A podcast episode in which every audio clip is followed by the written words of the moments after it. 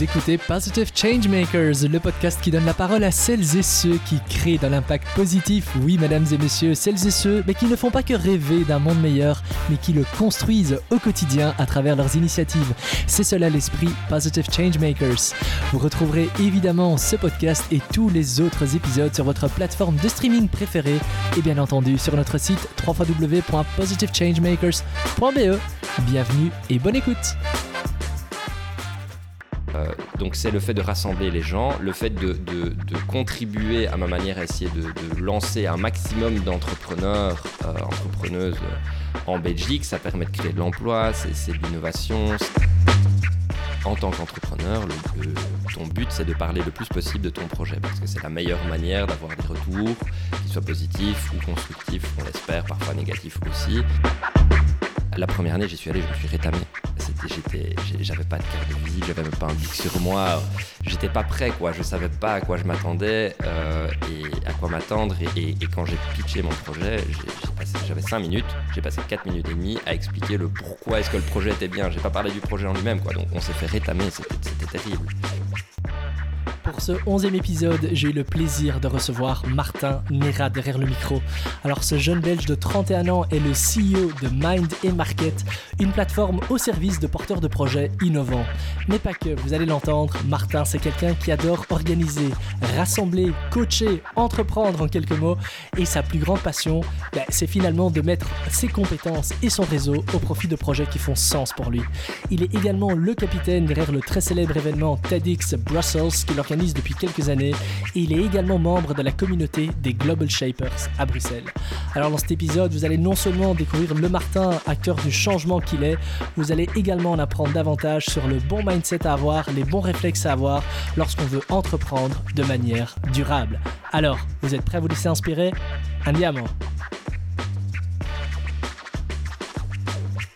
Bonjour Martin. Hello. Alors Martin, c'est vraiment un plaisir de t'accueillir euh, pour, euh, pour un nouvel épisode du podcast Positive Changemakers. Tu es le 11e invité, 11e épisode. Euh, tu es un jeune Belge de 31 ans, avec déjà un sacré parcours quand même dans le monde entrepreneurial à impact. Tu es également depuis assez récemment le CEO, directeur général, on dirait pour nos amis français, de Mind and Market, qu'on pourrait décrire comme, comme, comme une plateforme, hein, une plateforme au service de projets entrepreneuriaux innovants à impact. Euh, tu nous en parleras beaucoup mieux que moi. Euh, Mind and Market, tu nous parleras également euh, un petit peu peut-être de son histoire. donc c'est une alliance entre l'Université catholique de Louvain et l'association d'entreprises Alliance Centre Brabant-Wallon, si je ne me mhm. trompe pas.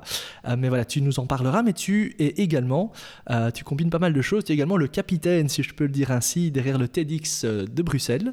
Depuis, depuis deux ans maintenant, tu fais également partie de la communauté Global Shapers à Bruxelles, qui est une communauté issue du Forum économique mondial. Si, si, mes, si, mes, informations sont bonnes, du coup, tu, mm. tu, nous expliqueras ça. En tout cas, une communauté où tu essayes de manière bénévole euh, régulièrement également de contribuer à des projets euh, pour rendre Bruxelles meilleure, tout simplement. Je pense mm. qu'on peut dire ça comme ça. Alors, Martin, ce qui est particulier et euh, ce que j'aime bien d'ailleurs aussi, c'est pour ça que je suis très heureux de, de t'accueillir sur le podcast, c'est que tu n'es pas venu les mains vides, dans le sens où tu m'as proposé deux prochains invités. donc, on, on a d'une certaine façon un chouette partenariat comme ça avec Mind mhm. and Market deux porteurs de projets qui vont bientôt arriver du coup également sur ce podcast. Mais voilà, j'en dis pas plus.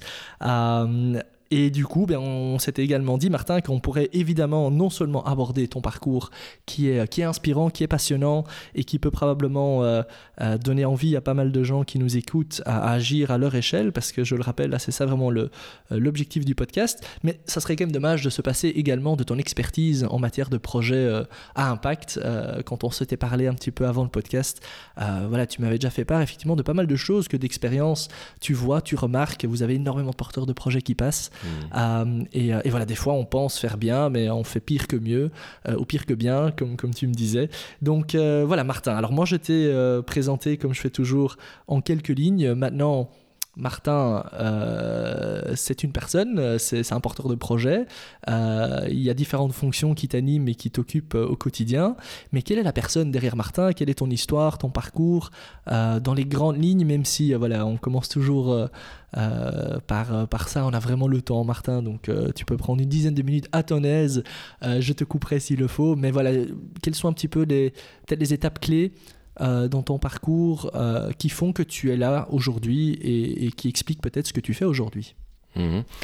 Mais peut-être une phrase qui résume, à ce statut en tout cas, parce que c'est dur de, se définir comme ça en 10 minutes, euh, c'est un curieux au service de. Ce qui m'anime, c'est la curiosité de comprendre les choses, de les découvrir, d'aller à la rencontre de l'autre, de créer du relationnel avec des personnes, des idées, des organisations, et, de, mêler tout ça euh, et au service d'eux, parce que pour moi, c'est important de servir. Euh, servir pas comme un objet, hein, c'est servir euh, les gens, la communauté, là, où, là où je vis, les, gens avec qui j'agis et avec qui je sens un lien d'appartenance. Et ce, cet engagement et cette curiosité, c'est un peu le fil, rouge, le fil rouge de mon parcours, je pense.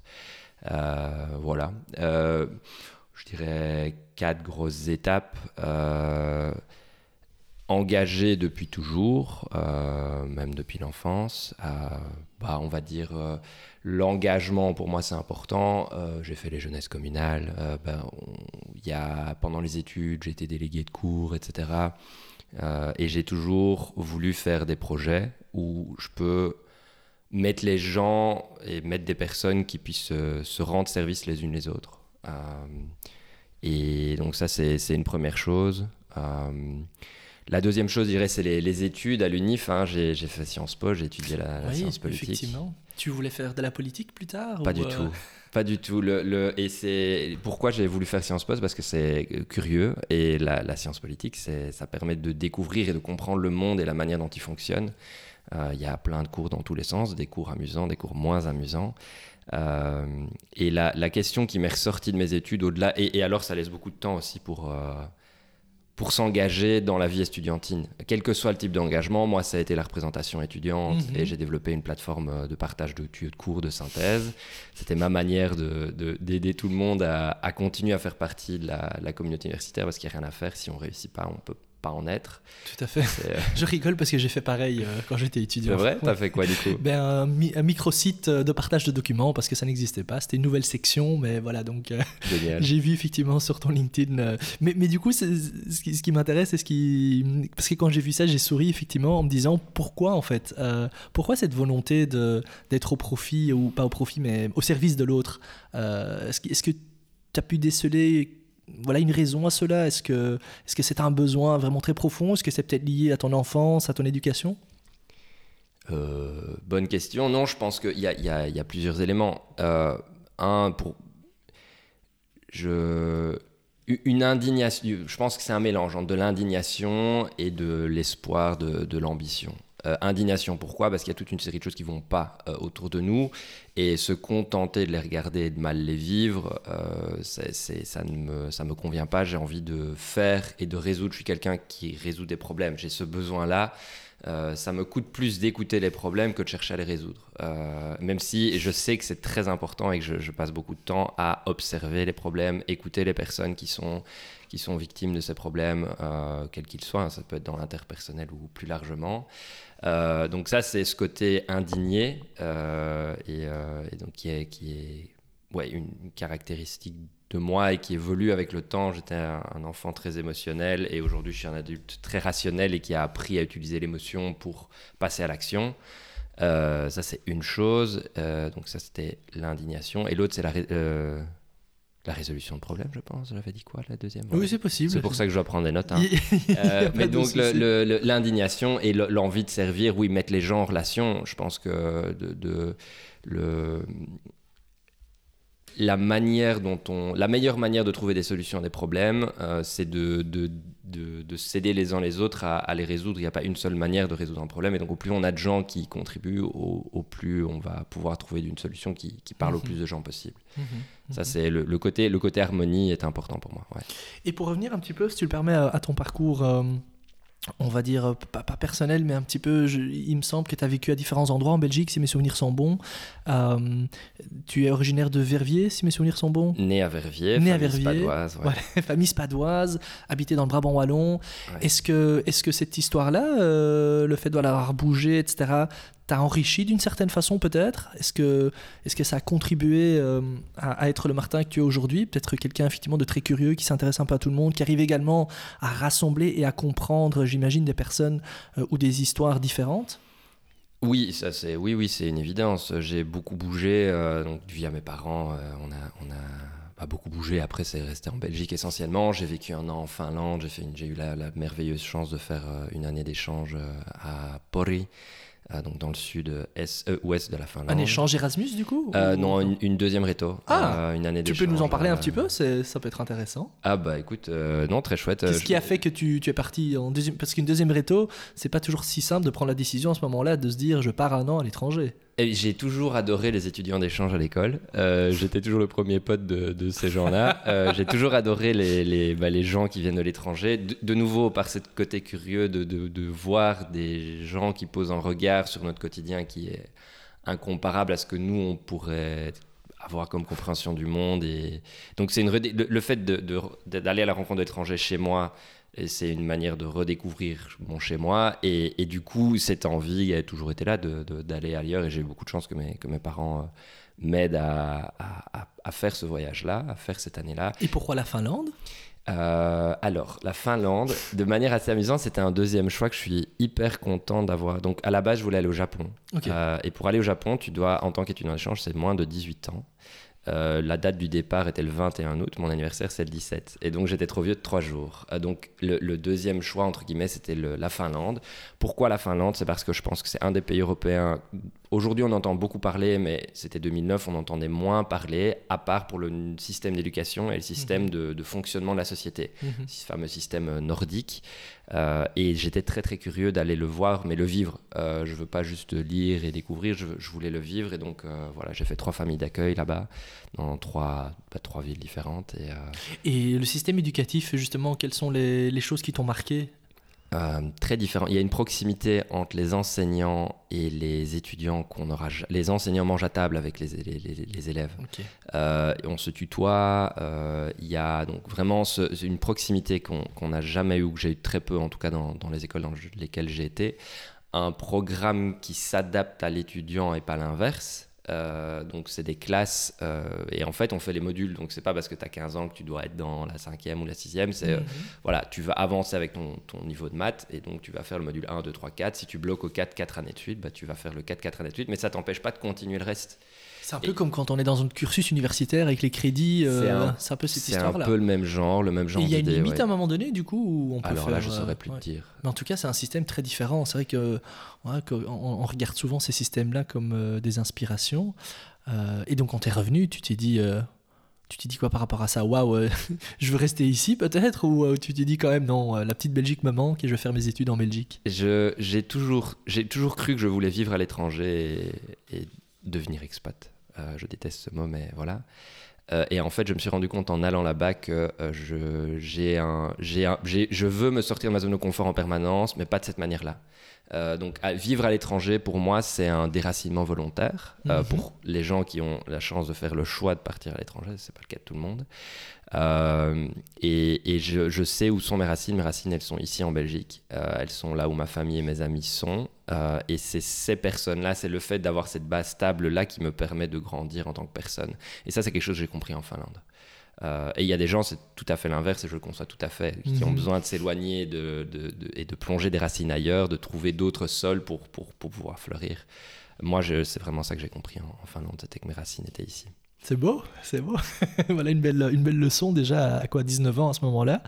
Et, euh, et ensuite, avant d'en arriver à Mind and Market, euh, euh, tu as commencé chez Mind and Market? Non, il me semble que tu as eu un parcours un peu avant. Ouais. Tu peux nous en dire plus dans, dans les grandes lignes? Grande ligne, euh, bah, j'ai fait. Je pense que le, le- bon, les études, Sciences Po, j'ai fait la gestion publique et j'ai fait surtout CPME, qui est un master, enfin un programme interdisciplinaire en création de PME.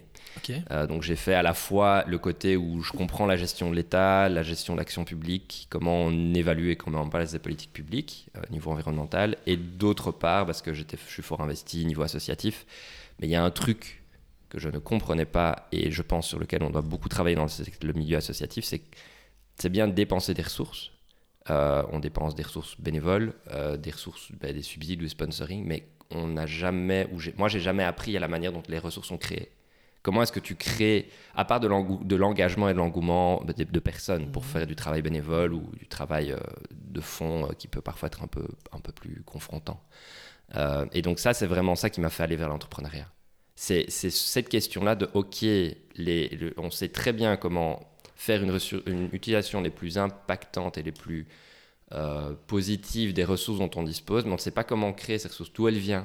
D'où elles viennent. En fait, l'État n'a pas besoin de se poser cette question-là. Ça vient tout seul, c'est les taxes. Oui, les impôts, effectivement. Voilà, c'est ça. Donc cette question-là n'était pas suffisamment abordée, on va dire. Non. Euh, et, ça, ça m'a ça, ça, ça dérangé. Donc je suis allé voir vers le milieu d'entrepreneuriat social. C'est moi, c'est ma porte d'entrée sur l'entrepreneuriat social, c'est celle-là. C'est comment est-ce qu'on génère des ressources. Et pour moi, les personnes qui se posent cette question-là et qui répondent de la meilleure manière, c'est les entrepreneurs. Mhm.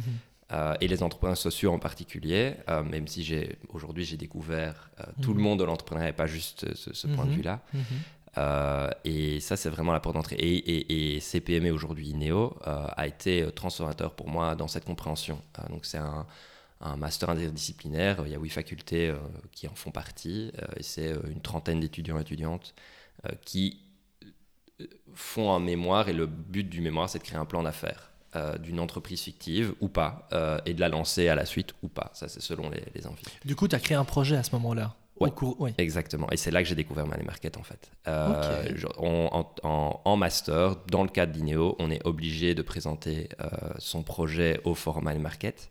La première année, il y avait un partenariat déjà en fait. Il y avait déjà un partenariat. Mais et puis c'est voilà le, le, le, le but du, enfin en tant qu'entrepreneur, ton but, c'est de parler le plus possible de ton projet, parce que c'est la meilleure manière d'avoir des retours, qu'ils soient positifs ou constructifs, on l'espère, parfois négatifs aussi, euh, et de pouvoir avancer, de le faire évoluer un maximum. Euh, et Money Market euh, est, bon là je suis biaisé maintenant, mais j'ai appris que c'était un, excellent moyen de le faire. et d'avoir la, première année, j'y suis allé, je me suis rétamé j'étais j'avais pas de carte de visite j'avais même pas un bic sur moi j'étais pas prêt quoi je savais pas à quoi je m'attendais euh, et à quoi m'attendre et, et, quand j'ai pitché mon projet j'avais 5 minutes j'ai passé 4 minutes et demie à expliquer le pourquoi est-ce que le projet était bien j'ai pas parlé du projet en lui-même quoi donc on s'est fait rétamer c'était terrible L'année prochaine, j'étais beaucoup plus prêt. On était lauréat de, lauréat de notre catégorie. Ok. ça doit être une sacrée expérience, effectivement.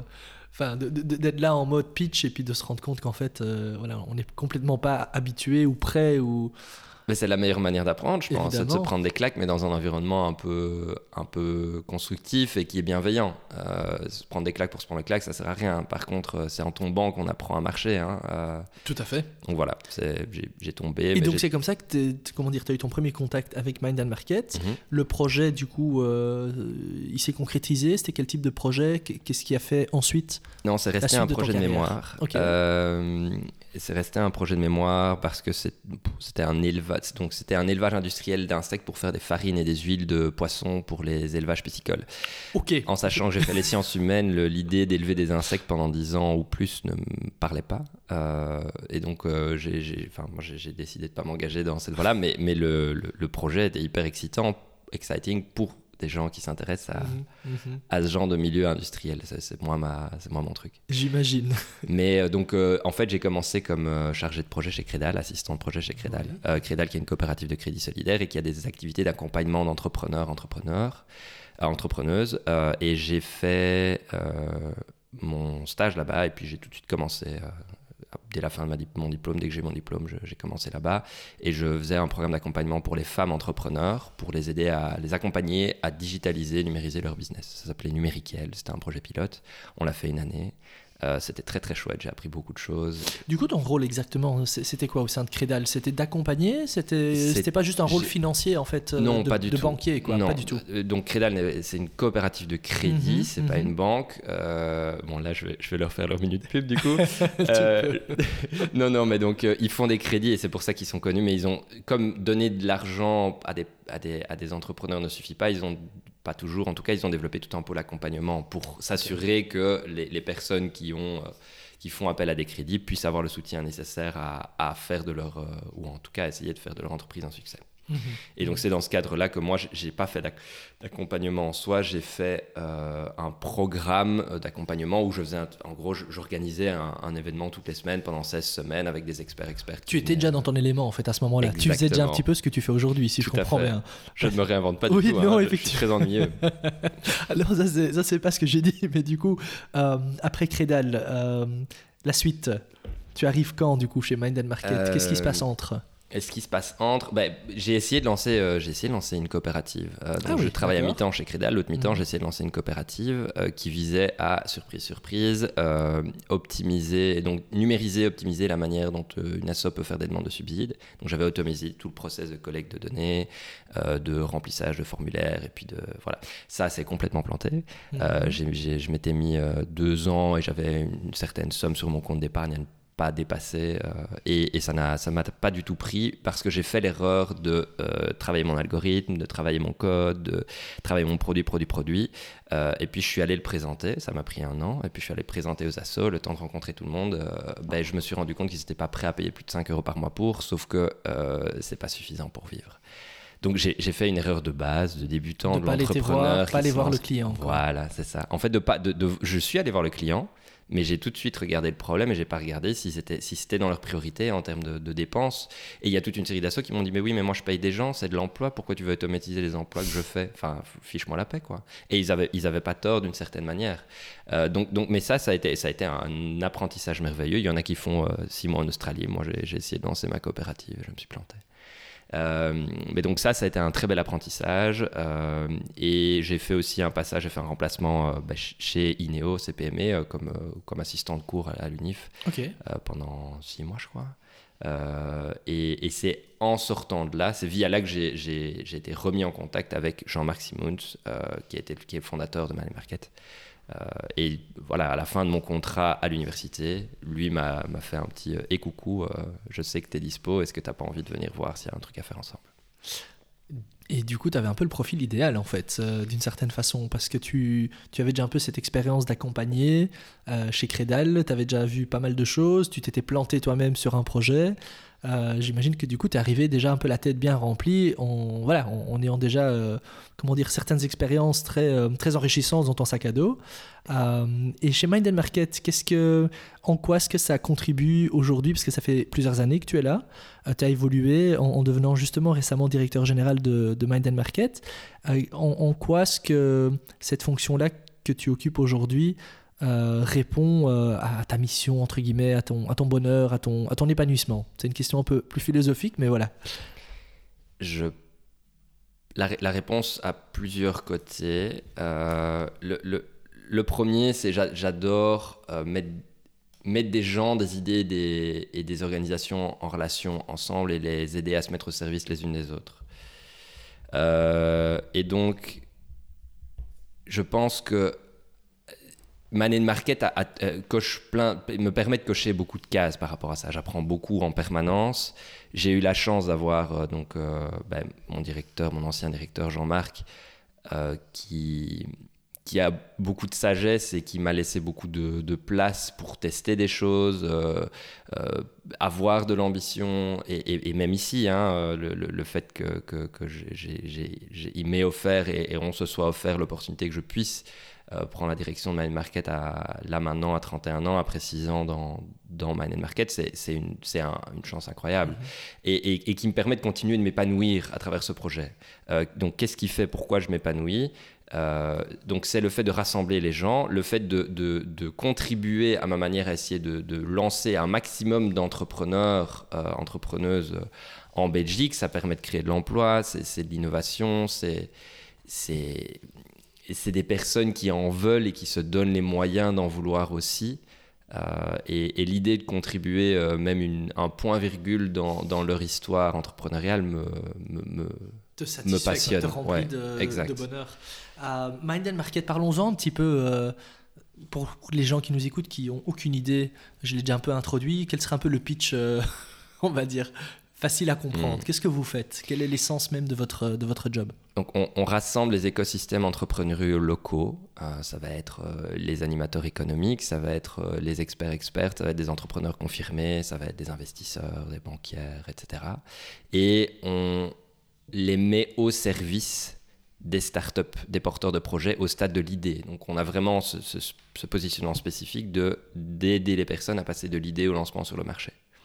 Comment est-ce qu'on fait ça? Deux moyens. D'une part, une plateforme euh, en ligne. On a 450 euh, projets actifs, mais on a vu passer plus de 1600 depuis 15 ans maintenant. Euh, et des événements locaux qu'on appelle les forums man market et qui rassemblent, comme je le disais, les différentes parties prenantes et on, a des activités qui répondent à des besoins bien spécifiques des startups.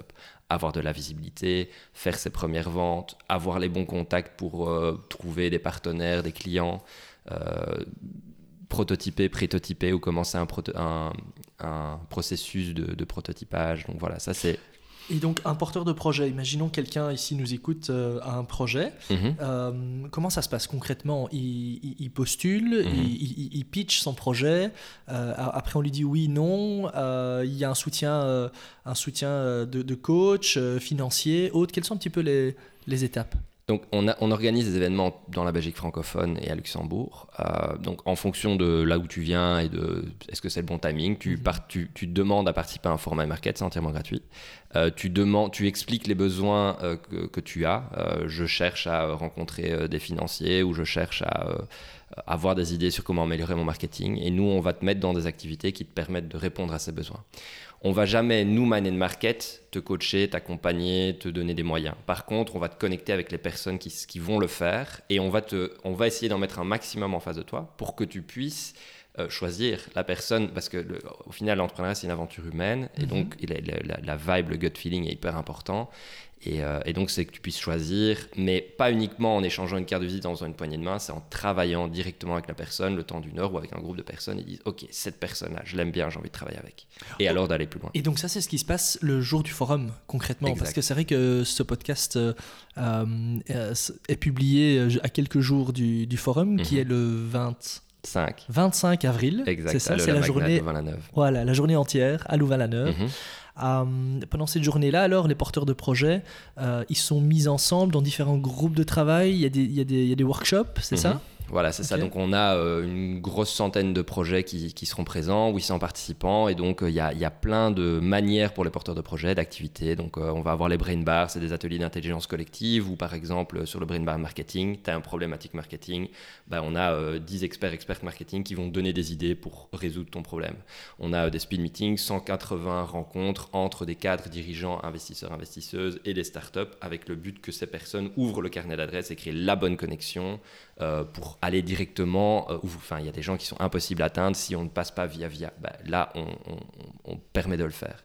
Euh, les pitchs, c'est 5 minutes à présenter son projet et puis on a 10 minutes de questions-réponses avec un jury d'experts et d'entrepreneurs confirmés qui nous donnent un feedback sur le projet et qui permet de se poser les bonnes questions. Le fameux, la fameuse épreuve que je, moi je me suis rétamé la première année parce que j'ai pas présenté les bonnes choses et je le savais pas, mais on me l'a dit, on m'a dit ah mais t'as pas parlé de tes finances, ah mais ça ok cool, mais comment est-ce que tu va le vendre? Euh, Est-ce que ton. La grande question la claque que je me suis pris, c'était euh, Ok, j'ai fait un rapide calcul, ton marché fait 100 000 euros au total en Belgique. Est-ce que tu sais vivre avec 100 000 euros une entreprise? La réponse était non, donc l'idée de business que j'avais n'était pas viable. Quoi. Dès le départ, ça servait à rien d'aller plus loin.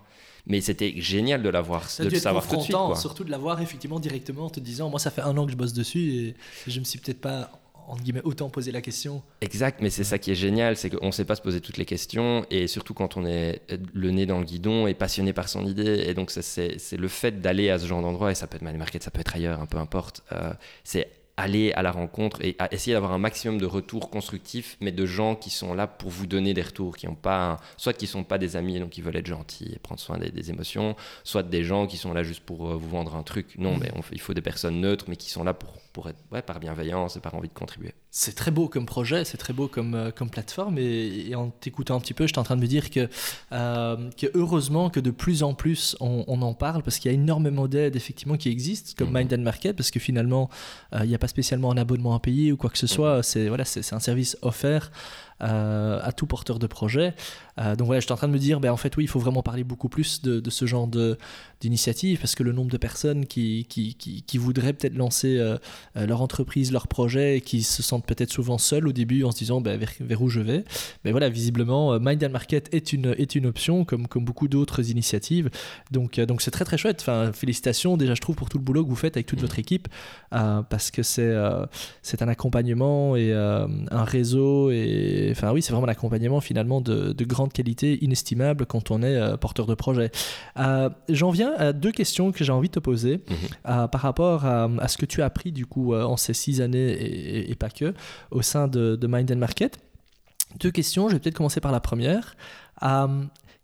Euh, quel est un petit peu le, bon mindset, si je peux le dire ainsi? Tu sais que ça, c'est fort à la mode, on parle de mindset, de développement personnel de plus en plus, et tant mieux, euh, sans en vouloir faire une caricature, mais quel est, quel est, est d'expérience un petit peu le bon état d'esprit à avoir pour, pour entreprendre? Peut-être, je voudrais peut-être canaliser ça un peu plus à l'entrepreneuriat à impact, euh, c'est-à-dire pas juste une entreprise où l'objectif est, uniquement, même si ça se fait de moins en moins, mais uniquement de, gagner de l'argent, mais, ces entrepreneurs qui ont envie de résoudre en fait euh, un problème, euh, quoi qu'il soit, quel qu'il soit, sociétal peut-être ou, ou, pas. Quel est un petit peu le bon état d'esprit à avoir et, et éventuellement voilà, les erreurs à ne pas, à ne pas commettre? Alors, énorme question, euh, et je pense que tu vas avoir autant de réponses qu'il y a de personnes euh, qui travaillent là-dedans. La réponse bateau, mais je vais aller un peu plus loin que ça, c'est d'avoir une compréhension profonde du problème que l'on cherche euh, à résoudre. Donc ça, ça, peut se faire. donc résoudre un problème et avoir une bonne compréhension de son problème est important. La manière dont on va chercher à comprendre ce problème, d'une part, et la manière dont on va chercher à le résoudre sont hyper importants. Et je pense que pour toute une série de problèmes sociaux, sociétaux, on ne peut pas utiliser les techniques start-up euh, habituelles. Le lean, euh, et bon là je jargonise un mhm. peu, c'est une, une, une, méthodologie start-up d'essai-erreur. En gros, c'est on va essayer de passer. L'objectif, c'est de, faire autant de tests que possible pour faire formuler plein d'hypothèses et euh, aller le plus rapidement possible pour valider, invalider des hypothèses et avancer pour raffiner progressivement une solution. Donc, c'est vraiment, euh, en gros, la méthode scientifique appliquée à l'entrepreneuriat. Euh, sauf que ça part de l'hypothèse et de. Il y a un axiome qui part du principe dans, dans cette méthode qu'on a le droit de faire autant d'erreurs que possible. Dans la résolution de problèmes sociétaux, ça n'est pas le cas il y a toute une série euh, de problèmes où on doit absolument avoir vraiment établi toute la question et toutes les, les, externités positives mais aussi négatives et de ne pas être uniquement focalisé sur ok si je fais ça alors il y a ça de positif qui va se passer oui mais alors il y a quoi de négatif qui va se passer aussi? Et ça on ne le regarde pas suffisamment souvent dans le lean, je pense. Et il y a toute une série de publics cibles euh, qui sont déjà fragilisés, déjà précarisés, et en fait, c'est injuste d'appliquer ces méthodes-là sur eux. On vient avec une bonne intention. Ok, j'aimerais bien, euh, par exemple, euh, réduire le sans-abrisme dans, dans une ville. Mhm. Euh, c'est des publics qui sont déjà pas faciles à approcher, parfois pour certains, pour une partie. et parfois, on va venir apporter une solution, on se plante, et selon le lean, c'est normal, mais c'est tous des gens qu'on a perdus, ou dont on va renforcer la, précarité ou l'isolement.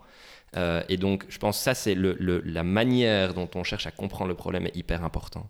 Euh, sans dire qu'il faut euh, passer dans l'extrême inverse, ce qu'on peut voir dans, dans, d'autres méthodes qui sont de faire des études sur études sur études et donc de passer son temps à étudier les choses mmh. sans, sans, mmh. chercher sans à, agir. sans agir hein. Donc ça, c'est la première. La deuxième, c'est, je vois, l'enfer est pavé de bonnes intentions et ça a été mon cas et ça le reste parfois. on, on le, le on se fait une idée de, la solution euh, et la confronter aux réalités du terrain est importante. Euh, donc ça, c'est pour, pour moi le, le, le bon mindset, c'est un mindset où on cherche à comprendre le problème, mais d'une manière qui tienne compte des réalités du terrain et des bénéficiaires. Euh, ça, c'est la première chose. Deuxième chose, c'est le penser au modèle économique. En Belgique, on a plein de, de, de subsides et c'est nécessaire et c'est très bien. C'est historiquement, on a plein de subsides, euh, mais euh, ça, ça ne veut pas dire qu'on ne doit pas avoir une logique euh, économique, mais au sens noble du terme. Ça veut dire de comprendre. L'économie, c'est la gestion des ressources et de la rareté. Que on a beaucoup de subsides, mais ça ne veut pas dire qu'ils ne sont pas difficiles à avoir ou qu'ils n'ont pas des coûts énormes. Et donc, le fait de pouvoir avoir une réflexion sur le, le modèle organisationnel, le modèle de, de, de la répartition des ressources, d'où elles viennent et comment je les dépense, euh, et quel est le coût d'obtenir certains types de ressources versus d'autres. Parfois, c'est mieux d'avoir certains, bah, un, type de ressources qui va euh, peut-être, on va avoir moins, on va pouvoir faire moins à court moyen terme et qui va permettre de construire un projet de manière plus libre ou euh, de manière plus motivante et donc de pouvoir avoir des bénévoles qui s'investissent ou, ou, ou et d'avoir un mix là-dedans. Je pense que dans, le secteur associatif et une grosse partie du secteur donc ils sont là depuis les années 70, on va dire. On, est, on sait un peu... On, voilà, on, je pense qu'on pourrait un petit peu ouvrir les yeux par rapport euh, à toutes les opportunités qui sont offertes et qu'on peut s'offrir en réfléchissant à ce modèle de ressources. Et d'où viennent les ressources et où est comment est à quel prix est-ce qu'on va les chercher euh, et euh, je me permets de te couper, quand tu parles de d'où viennent les ressources, c'est-à-dire qu'en tant qu'entrepreneur, qui, un entrepreneur qui a un projet, mhm. ne peut faire l'erreur de ne pas réfléchir assez à, de comment financer son, son business. Ah est-ce que c'est ça, oui, c'est ça mhm. le, un problème récurrent que, vous voyez d'expérience également? Oui, bien sûr. C'est un problème récurrent qu'on voit. Euh, euh, c'est très dur. En fait, c'est pas, pas que ça, c'est pas une thématique qui est propre à l'entrepreneuriat social. C'est une thématique qui est propre à à part l'État et encore euh, les, finances publiques sont ce qu'elles sont, c'est quand même compliqué d'arriver de, à trouver un juste équilibre entre ce qui rentre et ce qui sort. et, et, en tout cas, toute entreprise, les, les, quand tu lances une start-up, tu as as 50% de chance de te planter dans les 5 ans. 70% euh, dans les 7 ans. C'est très encourageant. Hein, c'est très mais non, mais si tu les regardes avec réalisme, c'est oui, c'est hyper encourageant parce que ça veut dire que tu as une chance sur deux de réussir. Effectivement. Tu vois, ça veut dire que tu as 30% de tenir le coup dans les, dans les 7 ans. Mais donc, la, la, la, la question que tu te poses, c'est comment est-ce que je fais partie des 30% et là, c'est surtout ce que tu viens de nous expliquer un petit peu, c'est tenir compte de toutes ces externalités, euh, les ressources, etc. Alors, je suis pas du tout un expert du lean, etc., mhm. de ce que tu expliquais, mais quand je t'entends un petit peu, tu dis effectivement, dans les projets à impact, euh, on réfléchit, on réfléchit pas assez euh, à ces externalités négatives qui pourraient arriver, etc. Mais je, je te pose la question, est-ce que dans un projet quelconque, est-ce qu'il ne faudrait pas justement beaucoup plus faire ça aussi? Ou est-ce que c'est que propre euh, aux projets sociétaux. C'est une évidence. C'est une évidence. Oui, c'est une évidence. Et d'ailleurs, donc les, les, pitchs, on a une grille de, critères pour évaluer les, les, les, startups qui présentent leur projet en 5 minutes devant les, jurys. Et il y a un des, un des, des critères, c'est la durabilité. Aujourd'hui, on ne peut plus se passer, et, et de toute façon, c'est une lame de fond, les, projets qui vont, qui passent à côté, je pense, euh, à moyen long terme, vont faire partie des 50% qui se plantent ou en tout cas vont avoir beaucoup plus de chances d'en faire partie. Euh, je pense que ça fait partie des valeurs aussi des jeunes générations d'avoir ça. Euh, ici, le, podcast, c'est ça, hein, c'est contribuer de manière positive. Euh, c'est un projet bénévole associatif, mais ça reste un projet. Et, voilà. donc, oui, je pense, que le. J'ai oublié la question du coup. C'est pas grave, moi aussi, mais du coup, je vais te lancer sur autre chose parce que c'est toujours lié dans, dans, les projets que tu vois, parce que tu en vois beaucoup hein, passer, est-ce que tu as comme ça un projet où, dont, tu peux parler sans citer euh, le nom ou quoi que ce mhm. soit, mais un projet comme ça par exemple qui t'a marqué, où tu t'es dit, ben voilà, euh, cette personne-là voulait résoudre euh, ce problème-là, et justement, c'est entre guillemets un mauvais exemple, dans le sens, voilà, il n'avait pas pensé ou il n'avait pas pensé à cela ou à cela. est-ce qu'il y a comme ça quelque chose à chaud qui, que tu pourrais nous partager? Euh, pour avoir quelque chose de concret derrière, euh, mhm. derrière la théorie que tu nous as euh, parfaitement expliqué. Est-ce qu'il y a comme ça un, projet ou l'autre, ou peut-être même plusieurs, où tu dis, ben voilà, par exemple, lui ou elle voulait résoudre ça et... Peut-être pour, pour- je, me sentirais mal à l'aise de pointer un projet en particulier du doigt et si j'explique la situation, ils vont se reconnaître. Euh, par contre, le- le- ce que je t'ai expliqué avec mon projet à Mhm. moi, je peux Mhm. parler de ça, je peux parler tout à fait de moi et de donc Tuki, euh, qui est Effectivement, le, parlons, de projet ton, parlons de ton échec qui Ben t'a oui. construit. Mais non, mais c'est, et donc c'est de nouveau, c'est pas pour parler de moi, c'est parce que j'ai pas Non, envie de non, non, parler mais des bien autres. sûr, bien sûr, je Euh, comprends. de cette manière-là en tout cas. Euh, mais donc, le, enfin, c'est ce que je t'expliquais. Je, je, je suis venu avec un outil technologique en me disant ça va leur permettre. Le, le- le slogan, c'était euh, les associations travaillent l'esprit libre. Parce que j'étais parti du principe que euh, c'était pénible de remplir la paperasse pour avoir des ressources, des subsides. Et que ça prenait de, de- de- de l'énergie et du temps qui pouvaient être réalloués aux bénéficiaires. Je me suis attaqué d'abord au secteur du handicap parce que c'est un très gros secteur et que les subsides sont. euh, c'est- la plus grosse enveloppe de subsides en région Wallonne. Euh, c'est un milliard six, je crois, à l'époque. C'est énorme. Euh, ben, quand je suis donc j'ai fait mon truc en me disant ok super top. Et puis euh, quand je, me suis bien rendu compte qu'en fait euh, eux ils estiment qu'ils ont un, rôle de fournir du job à un job à quelqu'un. Et donc si j'automatise ben, je, vire le job. Et ils ne voyaient pas le côté que moi je voyais et je me suis trompé clairement visiblement où euh, ben, en fait oui je libère un job mais cette personne là n'est pas nécessairement devenir kinésio ou, personne qui prend soin euh, des, des- résidents, résidents des personnes euh, porteuses de handicap. Euh, donc, Parce que. bah, parce que c'est des personnes dont le métier depuis 30 ans, c'est de remplir, C'est de gérer Et l'administratif. financièrement, c'était pas un argument pour eux euh, de ne pas avoir une personne en plus à payer ou, ou parce que justement il y a des subsides qui payent ça et donc la Ben, question se posait pas? Je, je pense que c'est un mélange. Je, suis- je, je pense que c'est un mélange d'eux. Je, pense surtout qu'il y a un attachement profond à l'humain que j'ai sous-estimé. Et, Mhm. et- et donc on parle d'externalité négative. Mhm, C'est ça. hein, c'est- donc moi je viens avec une automatisation. ah bah, c'est une personne qui perd son job. C'est pas génial. mhm. Euh, et je comprends que, que, que Ouais, du et- coup et c'est plutôt et non pour- quoi. Et pourtant, c'est vrai qu'il y a pas mal d'innovations. euh, Enfin, qui voilà, on parlait d'intelligence artificielle tout à l'heure euh, Mhm. hors podcast, effectivement, voilà, qui pose aussi beaucoup de questions sur coût-bénéfice. euh, Mhm. Mais c'est c'est une grande question. Euh, Très bien, je sais plus si tu voulais rajouter quelque chose par rapport à, au mindset ou, euh, ou peut-être là tu nous as pas mal parlé des erreurs à pas faire, donc on va dire la bonne attitude à avoir. Est-ce qu'en termes d'attitude plutôt personnelle, en termes de mentalité, euh, est-ce que là il y, a des- traits communs que, tu vois chez, euh, chez les porteurs de projets qui justement réussissent du coup? Outre évidemment ce côté très, euh, voilà, euh, donc aller, voir les clients, etc., euh, dans, leur, dans leur attitude, dans leur confiance en eux, peut-être dans, le fait de, de, de, je sais pas, de, enfin, je veux pas te donner les réponses, mais je te donne des pistes. Peut-être le fait de, de beaucoup écouter l'avis des autres, ou justement pas. C'est une question que, que je me pose souvent. euh, Moi-même, voilà, je- je- j'entreprends à mon échelle aussi. Je me pose souvent la question parce que des fois, poser la question à beaucoup de gens, c'est enrichissant parce qu'on a plein de retours. Euh, mais d'un autre côté, du coup, ça peut également nous faire douter parce que, comme tu sais, voilà, euh, les gens parlent de leur propre expertise ou de leur propre personnalité, donc vont plutôt dire, mais non, enfin, tu es complètement folle ou tu es complètement fou de te lancer là-dedans, alors qu'en fait, ben, le projet en tant que tel, objectivement, a tout à fait ses chances.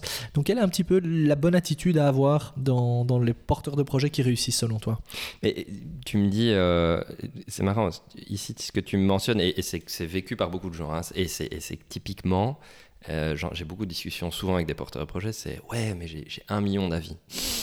Mais être, être à l'écoute, ça veut pas dire que c'est pas la même chose que décider. hein. En tant qu'entrepreneur, entrepreneuse, tu dois être à l'écoute, t'as pas le choix.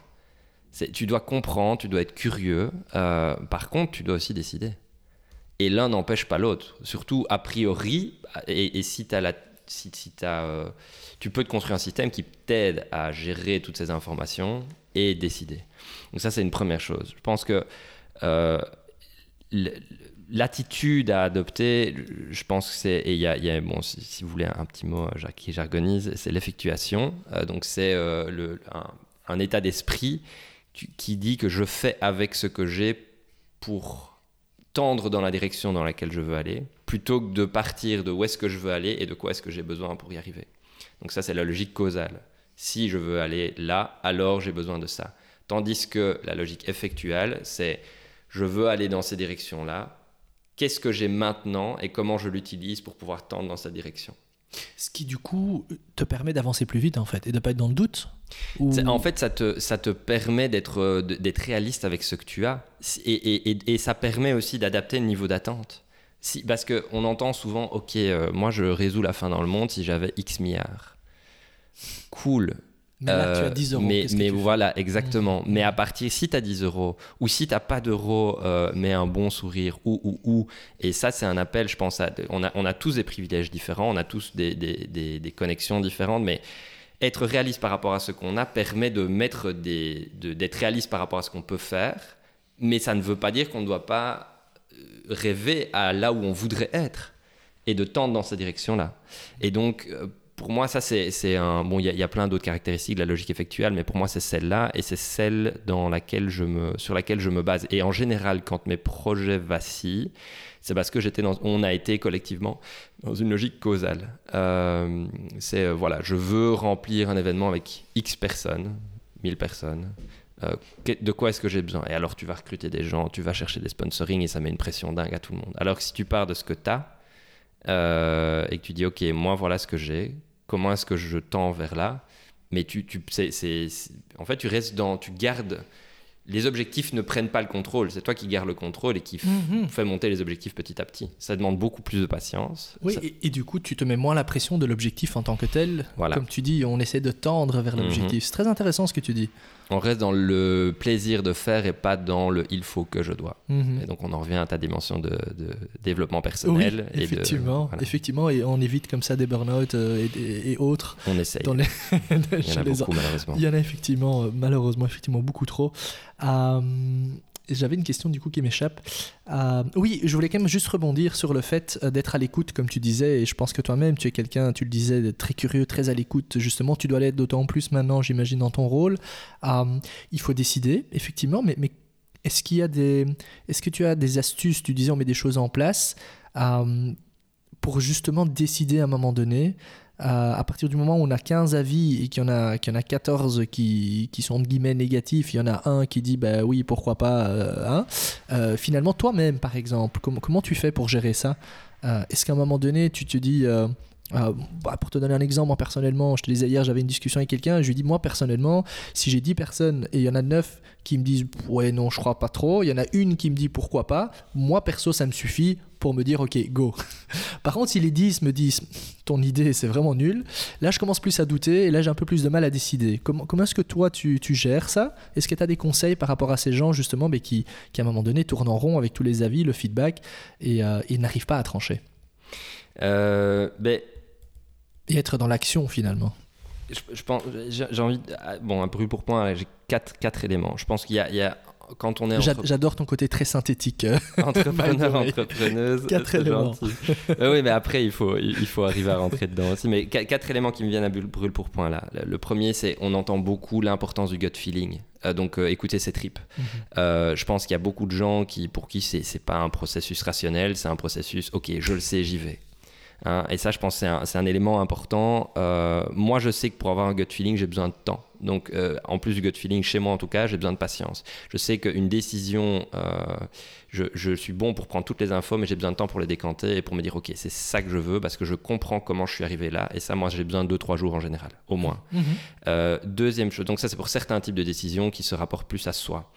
Pour les décisions qui se rapportent au collectif, je pense qu'il y a suffisamment de théories, euh, holacratie, sociocratie, euh, plein de management, il y a des gens qui font des carrières entières là-dessus, sur comment est-ce qu'on prend des décisions en collectif. Et euh, je pense que surtout dans les projets qui veulent avoir un impact, arriver à, et, avoir une expertise en tant qu'entrepreneur, entrepreneuse pour euh, favoriser euh, une culture de la prise de décision collective, et c'est vraiment difficile, euh, je pense que ça c'est important. Et, non seulement du collectif, du groupe qui euh, fait partie de l'organisation, mais aussi des stakeholders. Hein. Money Market c'est une communauté, on a 6800 membres.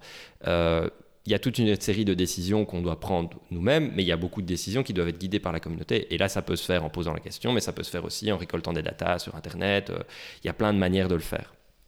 Troisième chose, c'est être quand tu décides, c'est être conscient de tes biais cognitifs. Ce que tu me dis, j'entends neuf personnes qui me disent non, j'entends un qui dit oui, c'est un biais de confirmation. Euh, c'est pas grave, mais il faut le savoir quand tu prends ta décision que c'est un biais de confirmation potentiel. Et donc, ça veut dire de, revenir à ce, à mindset ligne, de dire, ben voilà, je, je fais une hypothèse et comment est-ce que je la teste, mon hypothèse? Oui, non, et comment je la teste rapidement et à bas coût. Et quand je dis coût, c'est pas nécessairement de l'argent, c'est du temps, de l'énergie mentale, de plein de choses. Et finalement, on en revient à l'effectuation, c'est euh, quand tu prends une décision, c'est est-ce que avec ce que tu as, avec ce dont tu disposes, les ressources dont on dispose, est-ce que tu es capable d'assumer les, conséquences de, cette décision? Voilà, mmh. ça c'est à brûle pour point. Et alors, je pense qu'il y a aussi toute une, une, série de, de, décisions que tu ne dois pas prendre. quoi. Il y a, bah, euh, je sais pas. Se prennent toutes seules ou...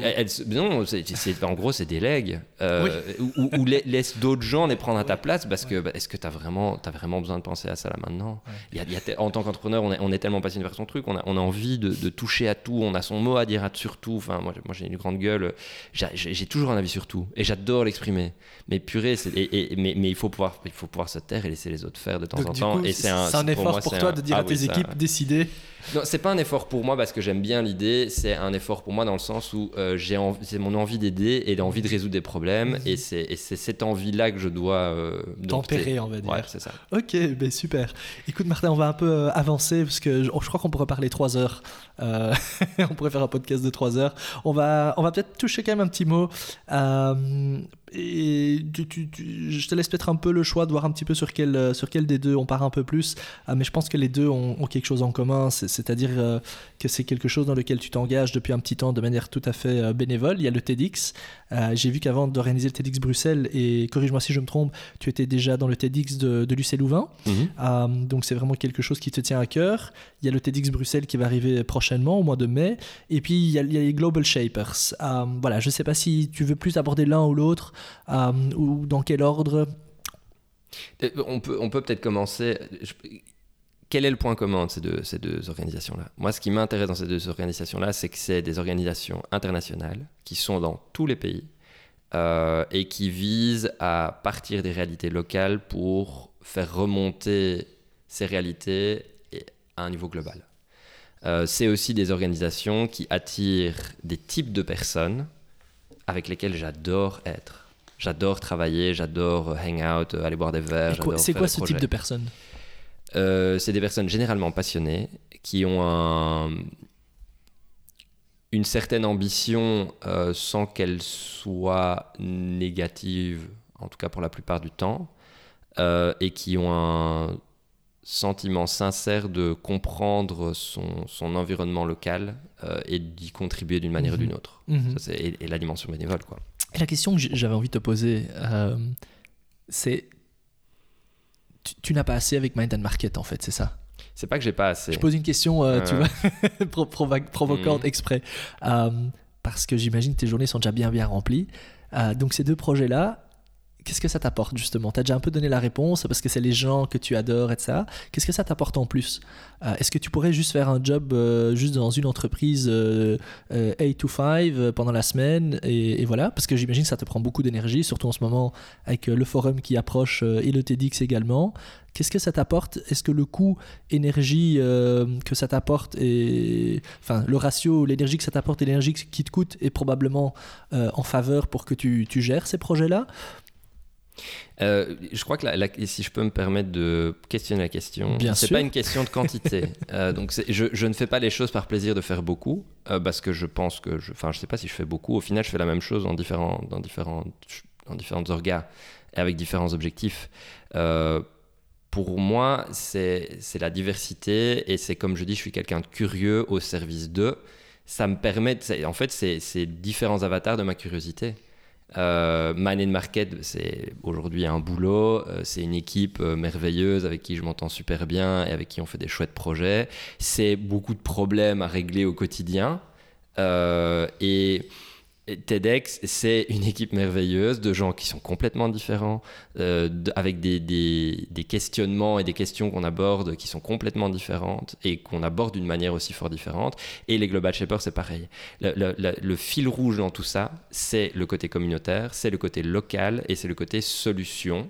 Sauf que au niveau Global Shapers, on est dans la détection et le, on commence à, on apporte à l'échelle bénévole et donc c'est jamais euh, énorme, mais on apporte des, solutions, on les crée, on les construit.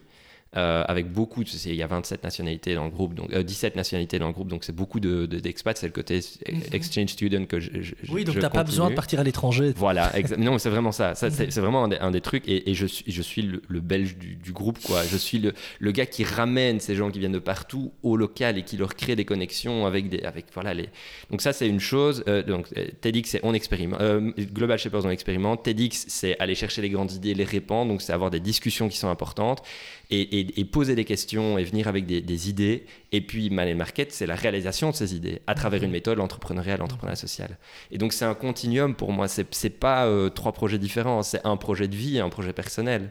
Euh, qui pourrait se résumer en fait de, de, faire rayonner les autres, euh, de, faire rayonner les projets, d'être au service, de connecter. Tu le disais en tout début du, podcast et je me l'étais noté. Donc, mhm. je me suis demandé effectivement à quel point tu étais autoconscient de ce, de, de, ce fil rouge parce que pas tout le monde a toujours, on va dire, le euh, l'esprit clair, entre guillemets, de, voir ce fil rouge, mais effectivement, c'est. Enfin, on, le voit de l'externe aussi, que c'est le fil rouge. Oui, en tout cas, c'est celui que j'ai trouvé jusqu'à présent. Il, va, il est appelé, évoluer, il évolue constamment. Euh, au début, je, c'était, je, disais, c'était créer des liens entre les personnes, les idées les organisations. Aujourd'hui, c'est des relations. Euh, et, de plus en plus, je parle d'assemblage ou de rassemblement communautaire, convener of community. Euh, et il n'y a rien à faire, j'ai beau interroger ça tous les ans et me dire ah, est-ce que je ferais pas autre chose? Ben, Ça me ramène à ces, trucs-là. Donc je mhm. là maintenant, c'est de ça dont j'ai besoin. Un jour, ça va évoluer et ce sera très bien aussi. Et les Global Shapers, euh, tu, tu m'avais parlé, je pense, quand on s'était euh, rencontré avant, avant le podcast, euh, de, de, certains projets. Est-ce qu'il y en a peut-être un que, que, tu pourrais nous partager, quelque chose de concret que, vous avez, que vous avez mis sur pied avec, avec cette communauté, justement, de, de personnes engagées de manière bénévole au sein de cette communauté qui, tu, tu avais l'air de, de me corriger je je connais pas très bien la communauté, qui est issue du Forum économique mondial où il y a un lien? Il y a un lien. Euh, c'est pas issu du Forum économique mondial, mais donc le, lien en fait c'est le fondateur et le gérant du Forum économique mondial et le fondateur, mais pas le gérant de des Global Shapers Community. Euh, donc c'est euh, la, différence, je pense que les, on, on, va au WEF pour se parler et se rencontrer. On va au Global Shapers pour faire moi, c'est pour ça que je suis attiré par l'un et moins par l'autre. Ce qui mhm. m'attire dans les Global Shapers, c'est qu'on a 500 hubs dans le monde entier, dans 500 villes du monde. Euh, chaque fois des jeunes, moins de 30 ans, moins de, euh, c'est ça, moins de, moins de 27 maintenant même. Ah, c'est un critère euh, Oui, c'est un critère. Donc c'est trop tard là pour toi en fait. Donc en fait, moi je suis rentré un an avant qu'ils mettent cette règle, et donc à, 33 ans, on me dégage. Et c'est pas une blague. Ah oui, d'accord. Ouais, À 33 ans, je suis ah, sorti. Mais là, il y a des gens qui ont 30 ans cette année, qui sont rentrés après la mise en. Je suis un vieux, je commence à être un vieux shaper maintenant, et qui, qui cette année, c'est fini quoi. donc dans deux ans, tu auras plus de temps pour faire autre chose. Dans deux ans, si je suis encore là dans deux ans, ouais, j'aurai plus de temps pour faire autre chose. Et donc un projet concret. Euh, projet concret, euh, Body Talks. Euh, donc c'est, je le trouve très beau ce projet parce qu'il a évolué de plein de manières. il a commencé comme des groupes de discussion entre jeunes avec des jeunes sur les body image issues, donc les les perceptions qu'on a de son corps et le, le, le, relationnel, le relation qu'on a à son corps. Euh, ça a évolué dans, euh, ok, ben on a plein de témoignages, on en a fait un compte Instagram, ça a bien tourné, donc on en a fait un bouquin, on a fait une, une campagne de crowdfunding pour ce bouquin qui a fonctionné, on a édité et imprimé ce bouquin. Aujourd'hui, ce bouquin euh, est en train de devenir un workshop euh, qu'on a testé déjà une fois. Euh, et euh, là, on est en train de chercher, d'ailleurs, s'il y en a qui nous écoutent, de chercher des, psychologues et des sexologues. des personnes qui travaillent mais qui ont une expertise sur les thèmes des, body image issues mhm. pour avoir un workshop qui soit vraiment solide et qu'on puisse mettre au service d'écoles, de clubs de jeunes, etc. Euh, ce, qui est, donc ça, c'est vraiment cette évolution-là où c'est d'abord un club, de, groupe de discussion, puis c'est devenu un crowdfunding, puis un bouquin, maintenant un workshop, et ça, évolue. Et c'est ça que je trouve magnifique, et c'est ça qu'on arrive à faire avec les Global Shapers. Deuxième chose qui est très chouette de le faire dans le cadre des Global Shapers et pas dans le cadre d'une asso euh, ou d'autres communautés, c'est qu'on est en discussion avec d'autres hubs dans d'autres villes du monde qui vont traduire le bouquin, l'imprimer dans leur pays, utiliser nos workshops et le diffuser. On est en discussion avec Porto pour le moment, on est en discussion avec un, hub. Euh, euh, je ne sais plus dans quelle ville d'Afrique subsaharienne. Euh. Mais c'est magnifique, ça. C'est un petit projet qui a commencé entre vous, une dizaine, quinzaine, j'imagine, de, membres. Et qui, voilà, la question c'est de la sensibilisation, c'est ça, au corps. Voilà, hein. c'est ça. C'est magnifique.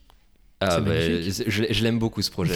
je, je, je, le trouve chouette euh, dans la manière dont il a été conçu et puis dans l'impact positif, euh, l'impact potentiel que ça Mhm. peut avoir. Et en fait, les Global Shapers, c'est ça. Mhm. Si on réussit en tant que Global Shaper, le, le nom est pompeux et je trouve qu'on aurait pu être un peu plus humble, mais voilà, ça c'est le côté WEF. Mais le, le, la, ce qu'on fait au day to day, c'est ça. Un autre projet qui est, que je trouve euh, génial euh, et qui fonctionne aussi depuis des années et qui a aussi très fort évolué, c'est Two Wheels Tuesday. À la base, c'était pour encourager les gens à prendre le vélo à Bruxelles. On sait que c'est pas facile, qu'il y a beaucoup de gens qui ont peur d'aller sur les routes à vélo. Mhm, mhm. Et donc, on allait euh, rencontrer les gens et on faisait le- les premières fois le trajet domicile-travail à vélo avec eux. Comme ça, ils étaient rassurés. ils pouvaient- Mais ça, ça s'est transformé. Donc, c'était pré-pandémie. Pendant la pandémie, les manifs qui ont été lancés euh, pour garder le bois de la camp fermé, ben, ça a commencé avec 5 shippers qui n'étaient pas contents, qui n'étaient pas d'accord. Et puis, petit à petit, les autres assos se sont. Et c'est devenu le gros truc que c'est devenu. Ça a fait la presse, gna gna.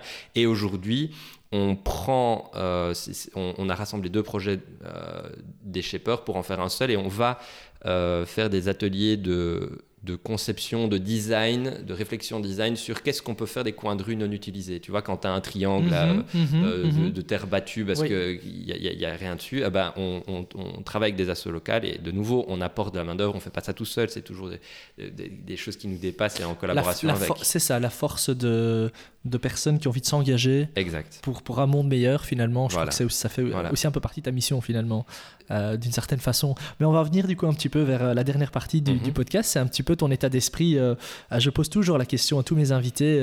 euh, ça s'appelle évidemment le podcast Positive Changemaker. Ça ne veut pas dire qu'on est tous toujours des positifs, mais souvent il y a quand même un peu ce côté optimiste qui, qui, qui rassemble mes différents invités. Pas toujours. Mhm. Donc tu peux être très franc. Est-ce que tu es un, un optimiste à la base ou pas? Et est-ce que tu penses qu'il est important d'être optimiste du coup pour avoir un impact et pour faire bouger les choses comme tu le fais toi? Euh, euh, oui, optimiste, oui. euh, j'aime bien voir la banane, j'aime bien voir le côté plein du verre et le verre il est, rempli d'eau, parce qu'on voit l'eau, on voit pas l'air qu'il y a dedans. hein, donc le verre il est toujours plein. C'est juste qu'il faut poser les bonnes questions et être à l'écoute de ce qu'il y a à l'intérieur du verre. Euh, par contre, optimiste euh, pour l'être, euh, non.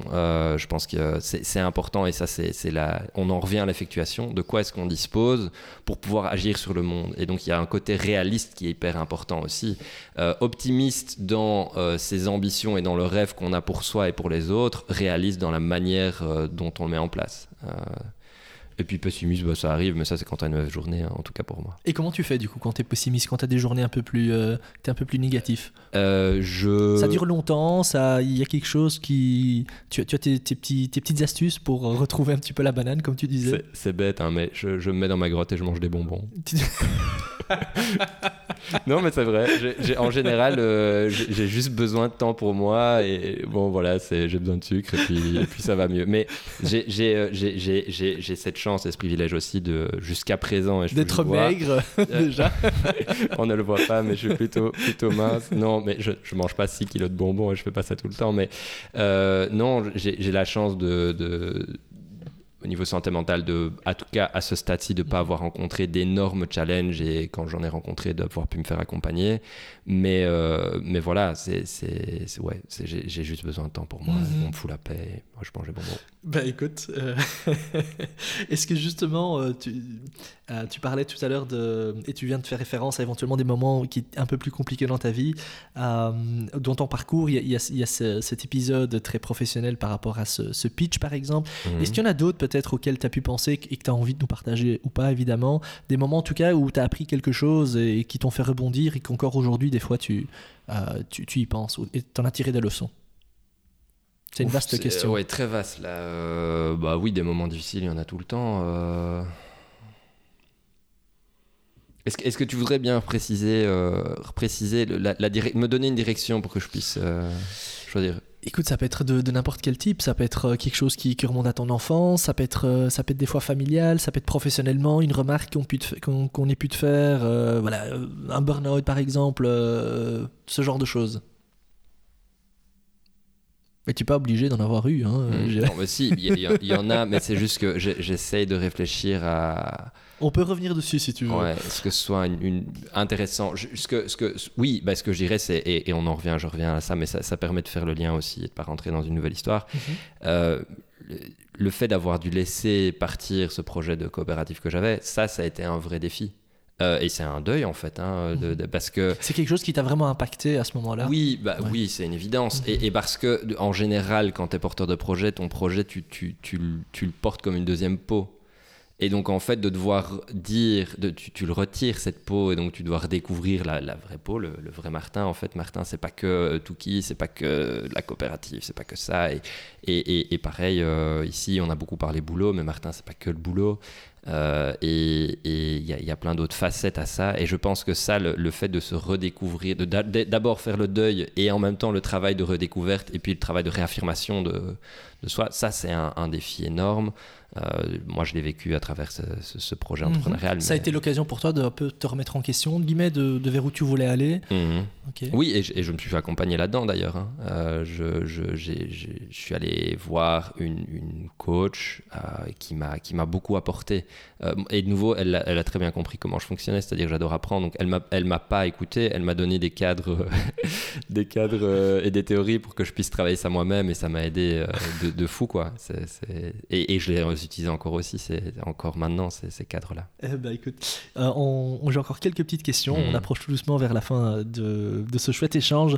Qu'est-ce qui, te- qu'est-ce qui te désole le plus dans le monde aujourd'hui? Ça peut être de n'importe quel ordre.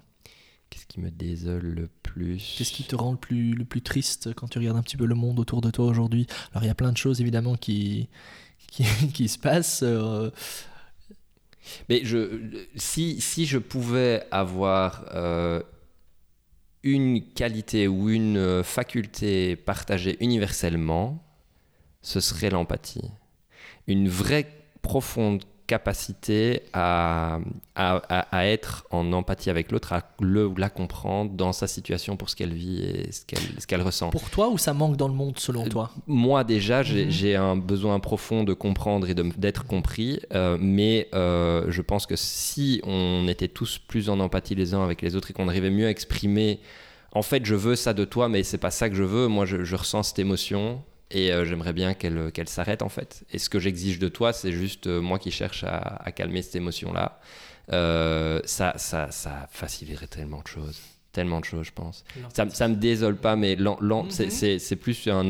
Ouais, si je pouvais C'est choisir. c'est quelque chose que tu euh, changerais parce que une Ouais. question qui était liée, c'est si tu disposais d'une baguette magique, hein, de quel monde tu rêverais? J'imagine que tu répondrais peut-être du coup un monde avec plus d'empathie, euh, Mm, non, un On monde avec moins d'inégalités. moins d'inégalité. La baguette magique, c'est les inégalités d'office. Et c'est ça qui, c'est pour ça mon, mon, mon, mon engagement, c'est- que chacun puisse mener sa conception de la vie bonne dans la société dans laquelle on vit, euh, sans euh, opprimer les autres non plus. hein.